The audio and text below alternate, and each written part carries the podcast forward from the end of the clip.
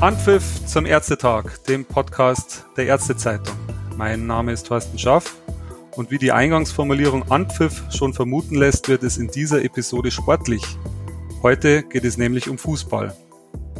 Fußballfans in Deutschland sind voller Vorfreude, denn die Bundesligen starten an diesem Wochenende in die neue Saison. Die wird allerdings von der Coronavirus-Pandemie geprägt sein. Das bedeutet Spiele vor keinen oder vor nur wenigen Zuschauern, und natürlich besondere Hygieneschutzmaßnahmen für Spieler, Trainer, aber auch für die Schiedsrichter. Wie sich das auf die Vorbereitung und die Arbeit als Schiedsrichter auswirkt, darüber will ich heute sprechen mit Dr. Matthias Jöllenbeck. Er ist Arzt in Weiterbildung in der Orthopädie und Unfallchirurgie an der Uniklinik Freiburg und seit vier Jahren als DFB-Schiedsrichter im deutschen Profifußball im Einsatz. Hallo, Herr Dr. Jöllenbeck. Hallo, guten Abend. Wie machen Sie das eigentlich, dass Sie diesen stressigen Job als Krankenhausarzt und die ebenso anspruchsvolle Tätigkeit als Bundesliga-Schiedsrichter auf Dauer unter einen Hut bringen? Na, da möchte ich eigentlich meinen ehemaligen Chef zitieren, der mich eingestellt hat damals. Und er hat mich eingestellt mit dem Namen, dann werden Sie bei uns der Herr Dr. Dimido. Und Dimido sind quasi Arbeitstage, die ich in der Klinik habe. Dienstag, Mittwoch, Donnerstag, weil einfach der hohe Zeitaufwand als Schiedsrichter in der Bundesliga nicht mehr zulässt. Das liegt daran, dass die Einsätze sehr kurzfristig kommen. Das heißt, wir kriegen vom DFB zehn Tage vor dem Spiel Bescheid über den Termin und äh, können dann erst die Planung beginnen. Das heißt, die Anreiseplanung, die äh, Übernachtungsplanung und so weiter.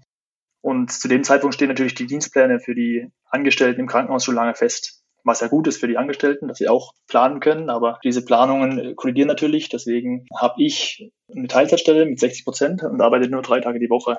Das ist ein Konstrukt, was es mir eben ermöglicht, auf diese kurzfristigen Ansetzungen vom DFB zu reagieren und meine Wochenendplanungen einfach dann rauszurichten. Das ist ein Modell, was mir ja, diese Möglichkeit gibt, das, das zu machen, in diesem Sport der Bundesliga aktiv zu sein. Und da muss ich noch betonen oder auch hervorheben, dass das natürlich auch nicht, nicht halt täglich ist, so eine Stelle an solche Arbeitszeiten zu bekommen. Und da bin ich wirklich meinen Vorgesetzten und auch meinen Kollegen vor allem sehr dankbar, dass sie mir den Rücken frei halten. Sie sind ja Arzt in Weiterbildung. In welchem Jahr befinden Sie sich gerade? Ich bin jetzt Anfang viertes Jahr, das heißt, ich habe drei Jahre hinter mir äh, und habe eben noch ein bisschen weniger als drei Jahre zu gehen. Aber das ist, wie gesagt, ein, ein Kompromiss, der es mir ermöglicht, einfach meinem zweiten Hobby, meiner zweiten Leidenschaft hinterher zu rennen. Das heißt, auf dem Platz als Schiedsrichter zu stehen. Hilft Ihnen Ihr Beruf als Arzt bei Ihrer Tätigkeit als Schiedsrichter oder ist es sogar irgendwie andersrum, dass Sie als Arzt von Ihrer Erfahrung als Schiedsrichter profitieren?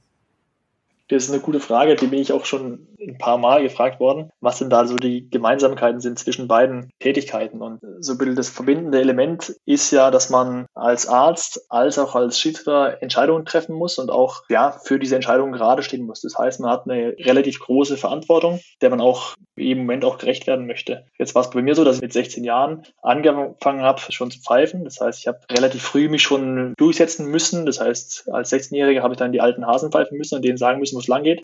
Ich habe schon auch gelernt, relativ früh Entscheidungen zu treffen und auch für diese Entscheidung gerade zu stehen. Das heißt, ich war schon Schiedsrichter, als ich dann zum Arztberuf und Arztjob gekommen bin.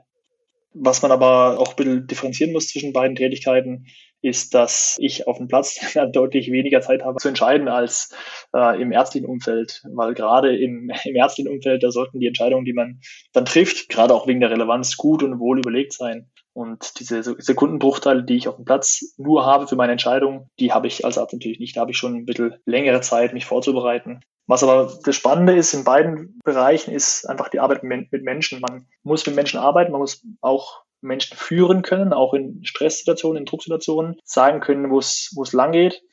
Was ich aber auch gelernt habe, speziell jetzt äh, durch die Tätigkeit als Arzt, ist, dass man auch ja, erkennen muss, wo seine Grenzen sind das heißt, wenn man Gefahr läuft, vielleicht sogar falsch zu entscheiden, dass man auch dann vielleicht auch Hilfe annimmt und auch auf Kollegen hört. Man arbeitet ja immer in einem Team, sodass man da einfach auch sich vielleicht auch Zeit nehmen muss, die richtige Entscheidung zu treffen und den richtigen Weg zu gehen.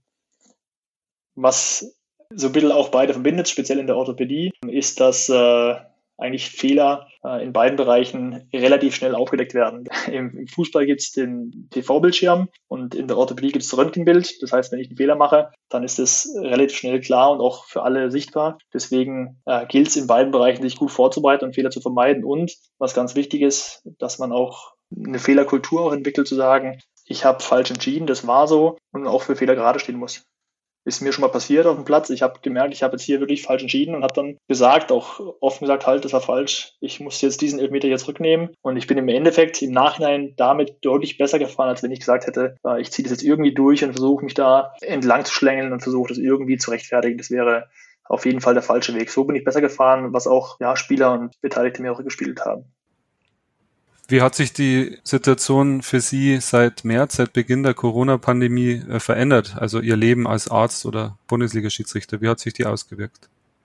Also ich muss, muss ja sagen, dass wir Ärzte in Corona-Zeiten ja einen sehr, sehr krisensicheren Job hatten. Das heißt, wir konnten alle weiterarbeiten im Vergleich zu vielen anderen, die einfach ihrer täglichen Arbeit nicht nachgehen konnten und nicht nachgehen durften. Deswegen habe ich mich da, gerade wenn ich mit anderen Leuten mich unterhalten habe, ja, immer sehr glücklich geschätzt, dass meine Arbeit weiterging. Für mich hat sich erstmal im Arbeitsalltag als Arzt nicht viel geändert. Klar hatten wir Corona-bedingt andere Dienstpläne, wir hatten Notfallpläne, wir haben uns auf die Akutphase auch sehr intensiv vorbereitet.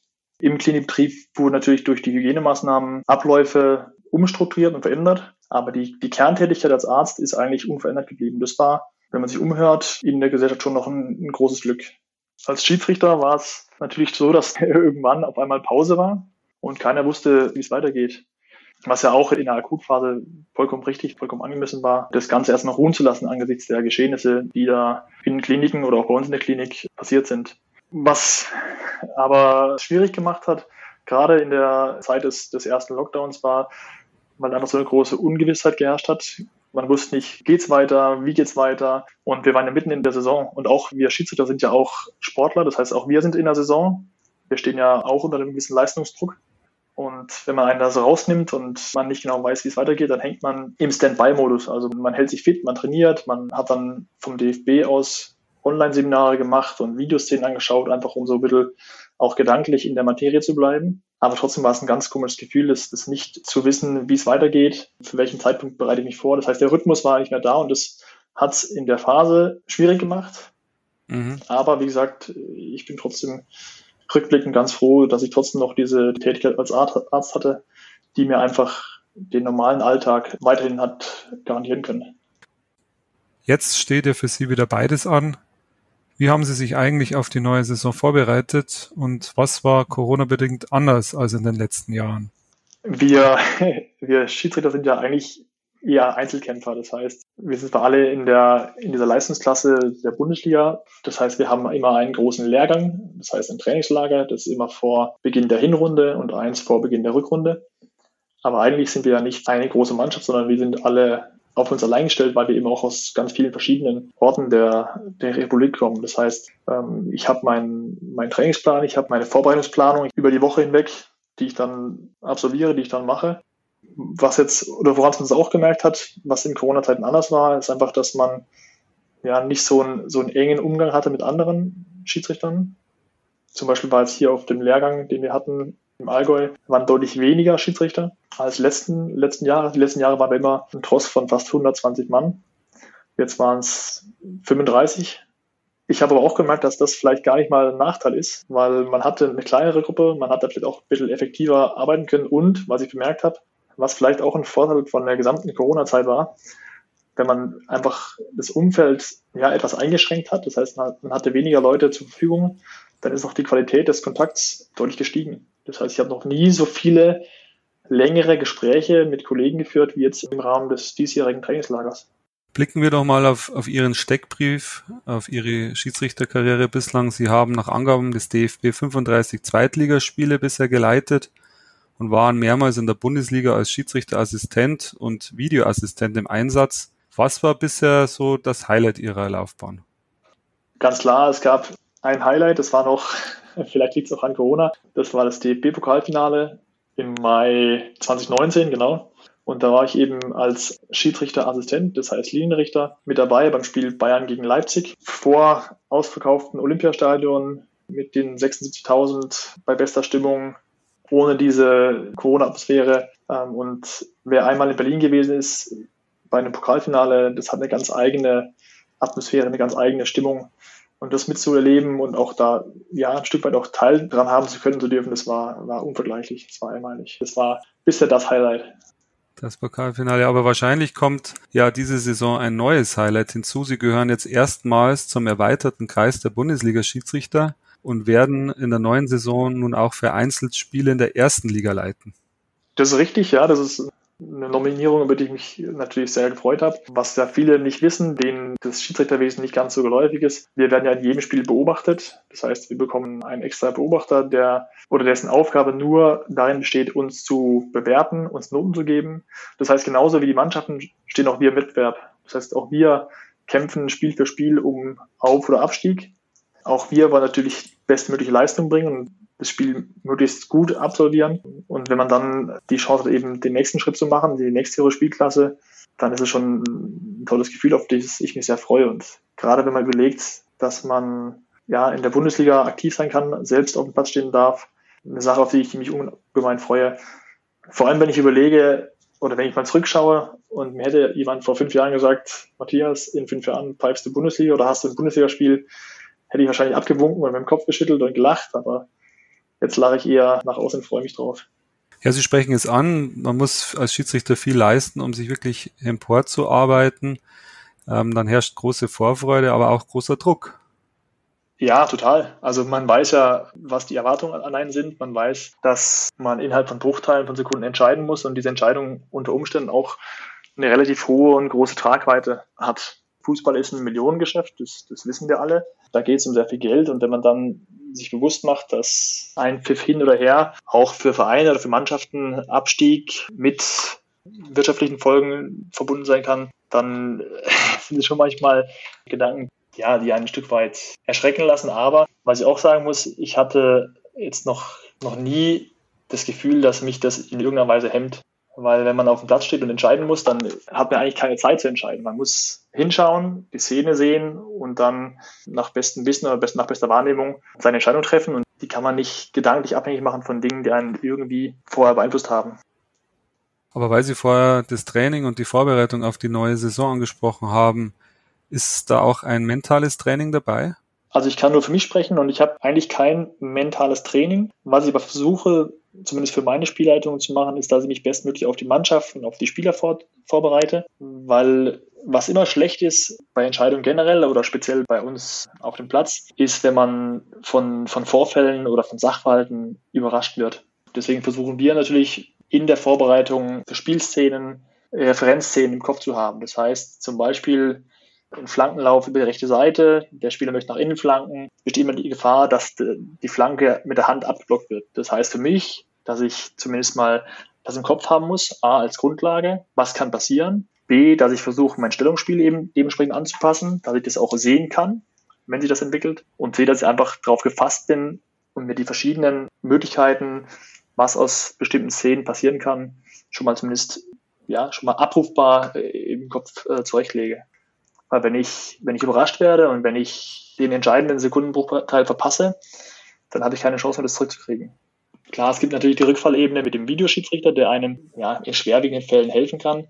Aber mein Anspruch ist schon immer, das möglichst allein entscheiden zu können. Und das schaffe ich eben nur, wenn ich vom geistigen Auge mich soweit vorbereite, aber auch vom reellen Auge. Das heißt, dass ich mich auch in die Position bringe, das selbst entscheiden zu können. Aber der Videoschiedsrichter könnte ja Hilfe sein, aber auch in gewisser Weise eine Bürde, oder? Ich habe den Fall als Hauptschiedsrichter auf dem Platz erst einmal äh, erlebt, dass ich korrigiert wurde. Ich habe es aber auch einmal als Assistent erlebt. Und zwar, da ist ein Tor gefallen und ich hatte das Tor mit der Fahne wegen Abseits aberkannt. Und dann wurde es natürlich überprüft durch den Videoschiedsrichter und der hat dann quasi das korrigiert. Das war damals noch vor Zuschauern, das heißt vor ausverkauftem Haus. Und da wurde quasi allen dokumentiert, halt, der Assistent hat falsch gemacht. Es war nämlich ganz anders. Und das war schon im ersten Moment ein blödes Gefühl. Im Nachhinein war ich aber froh, dass ich korrigiert wurde, weil es einfach äh, falsch war und die Bilder lügen in dem Fall nicht. Deswegen Bürde ja, aber auch eine große Hilfe, weil jetzt komme ich auf einen anderen Fall zu sprechen. Da war ich als, als Schiedsrichter in der zweiten Liga aktiv und ähm, es gab einen bösen Tritt aufs Sprunggelenk, den ich so in der Stelle nicht, nicht wahrgenommen habe. Und ich habe dann im Spiel live mich für die gelbe Karte entschieden und wurde dann zum Glück auch vom Videoschiedsrichter korrigiert. Und als ich die Bilder gesehen habe, da gab es keine zwei Meinungen mehr. Da musste ich äh, auch vielleicht mit dem Hintergrundwissen als Arzt sagen, das ist eine klare rote Karte, das ist gesundheitsgefährdend. Deswegen da bin ich auch froh darüber, wenn man in so einem Fall korrigiert wird und wenn einem da geholfen wird. Sie haben auch schon angesprochen, die Zuschauer, die machen ja auch die Bundesliga zu einem richtigen Event. Kürzlich haben sich die Bundesländer auf einen sechswöchigen Testbetrieb mit Zuschauern unter Corona-Bedingungen verständigt. Fans dürfen also wieder in die Stadien. Die Vereine dürfen bis zu 20 Prozent der Stadionkapazität nutzen. Vorausgesetzt natürlich, das örtliche Corona-Infektionsgeschehen lässt das zu. Welche Rolle spielt eigentlich das Publikum für die Arbeit als Schiedsrichter? Also wir Schiedsrichter sind auch alles Sportler und es ist mittlerweile so, dass wir auch alle Fußball begeistert sind. Ich würde sogar eher sagen, ich bin Fußball verrückt, habe auch selber lange gespielt. Das heißt, ich freue mich und ich nehme gerne an dieser Emotionalität teil, die der Sport auch mit sich bringt. Und ich muss auch ganz klar sagen, wir sind natürlich Spiele mit Zuschauern, mit zigtausend Fans viel, viel lieber, auch wenn sie mich auspfeifen, ähm, als Spiele vor leeren Rängen, als sogenannte Geisterspiele wenn jetzt Sie aber fragen, was das ausmacht auf dem Platz, der Moment, an dem wir wirklich auch die Zuschauer wahrnehmen, ist eigentlich das Einlaufen. Oder wenn man im Tunnel steht, man hört die Fangesänge, man hört die Atmosphäre, das Kribbeln. Ähm, das ist eigentlich das, der, einer der schönsten Momente, wenn man reinläuft in ein ausverkauftes Stadion. Darauf freut man sich immer und das auch, wird sich auch, glaube ich, nie ändern, dass es, dass es da ist. Die Zuschauer selber erlebt man aber im Spiel fast gar nicht. Also ich kann da nur für mich sprechen, aber ich nehme die Zuschauer eigentlich gar nicht wahr, weil in dem Moment, wo ich entscheiden muss, wenn ich mich auf Abläufe fokussieren muss, dann schränkt sich die Wahrnehmung so sehr auf diese, auf diese Abläufe ein. Das heißt, ich fokussiere mich drauf, wird der Spieler getroffen, wo wird er getroffen, ist der Ball an der Hand oder nicht, dass ich in dem Moment, in dem ich entscheiden muss, eigentlich nichts von den Zuschauern mitbekomme. Wenn ich dann entschieden habe und ich habe gegen die Heimmannschaft entschieden, dann, dann höre ich sie natürlich, aber wirklich relevant für den Entscheidungsprozess sind sie nicht. Jetzt in Corona-Zeiten waren die Spiele natürlich ohne Zuschauer, das heißt vor leeren Rängen. Und das war ein ganz, ganz anderer und ganz eigenartiger Atmosphäre und auch eine neue Erfahrung für mich, weil man das ganze drumherum, was um diesen Fußball passiert, was diesen Fußball auch ein Stück weit zum, ja, zum Zirkus macht, gefehlt hat. Eigentlich war es nur reduziert auf das Spiel. Mannschaft A gegen Mannschaft B, Blau gegen Rot. Und ich habe entschieden, ohne, ohne Gesänge, ohne Geschrei, ohne, ohne das ganze drumherum. Es war wirklich nur fokussiert und auch wirklich nur reduziert auf das Spiel an sich. Aber auf dem Platz, aber ähm, im Vorfeld mit den äh, vielen Hygienevorschriften, die ja jetzt den Profifußball dominieren, hat sich doch auch in den Abläufen für Sie als Schiedsrichter bestimmt einiges getan. Welche Herausforderungen haben denn diese Spiele in Corona-Zeiten für Sie als Schiedsrichter mit, mit sich gebracht? Naja, es ist so, dass diese Hygienevorschriften eigentlich schon auch weit vor dem Spiel beginnen. Eigentlich beruht ja das ganze Konzept darauf, dass man versucht, die Ansteckungswahrscheinlichkeit zu reduzieren. Das heißt, am Spiel selbst oder am Spielgeschehen selbst nehmen nur Personen teil, die zu einem ganz hohen Prozentsatz negativ sind, das heißt nicht infiziert sind. Und das heißt, für uns beginnt es genauso für die, wie für die Mannschaften in der Testphase. Das heißt, wir bekommen zehn Tage vor Beginn den ersten Test, den ersten Corona-Test, dann zwei Tage oder einen Tag vor Spiel den, den zweiten Corona-Test und erst wenn wir diese Tests auch wirklich als negativ bestanden haben, dürfen wir am, am Spiel teilnehmen. Und dann geht's weiter mit den Abläufen. Das ist ein, ja, ein sehr ausgeklügeltes System, was sich immer punktaktuell an der Infektionsrate vom Spielort und auch vom Wohnort von uns misst. Und je nachdem, wie die aktuelle Infektionsrate ist, müssen wir auf bestimmte Dinge achten oder bestimmte Dinge auf bestimmte Dinge verzichten. Zum Beispiel ist die Anreise für uns ganz klar geregelt, wann wir wo sein müssen. Es ist klar geregelt, dass wir uns auf Kontaktbeschränkungen einstellen müssen. Es ist geregelt, dass wir zum Beispiel keinen Physiotherapeuten vor Ort haben in Corona-Zeiten. Ähm, es ist klar geregelt, wann und wo wir unsere Maske tragen müssen, etc. etc. Das heißt, ein relativ striktes Vorgehen von Anreise bis zur Abreise. Sie haben schon gesagt, im Spiel an sich merken Sie jetzt die Veränderungen nicht, beispielsweise bei dem Publikum. Gibt es aber andere Veränderungen im Spiel wegen Corona, Jetzt wurde zum Beispiel gemutmaßt von Experten, dass die Spiele nicht mehr so emotional aufgeladen sein könnten oder dass es auch deutlich weniger Schauspieleinlagen der Spieler gibt. Haben Sie so eine Beobachtung gemacht? Es ist ganz lustig, dass Sie es aufgreifen, gerade die Frage nach den, nach den Schauspieleinlagen. Was man festgestellt hat, ist, dass die Nettospielzeit, das heißt die Zeit, in der wirklich auch Fußball gespielt wurde, in der der Ball rollt, ist eben in Corona-Zeiten deutlich höher oder signifikant höher gewesen. Das heißt, es gibt schon Hinweise dafür, dass Spieler auch oder manche Spieler, ich möchte da keinem, oder das ist nicht allgemein, aber manche Spieler Spielpausen schon auch genutzt haben, um manche Prozesse wie zum Beispiel Verletzungen ein bisschen in die Länge zu ziehen. Das heißt, da gibt es schon Veränderungen ähm, von Corona zu, zu den Zeiten vor Corona. Zum Schluss, ähm, Herr Dr. Jöllenberg, noch ein Ausblick. Welche Ziele stecken Sie sich denn noch als Schiedsrichter? Also ich bin eigentlich bisher immer ganz gut damit gefahren, mich aufs nächste oder auf die nächstliegende Sache zu fokussieren und zu konzentrieren. Das heißt, das zwar ein alter Spruch, von Spiel zu Spiel zu denken, aber das, das praktiziere ich wirklich, dass ich mir das nächste Spiel nehme und das versuche bestmöglich zu machen und auch meine beste Leistung abzurufen und alles zu geben, dass es wirklich gelungen ist. Das heißt, ein gutes Spiel ist. Was dann rauskommt und was dann ja, am Ende der Saison steht, das kann ich nicht beeinflussen.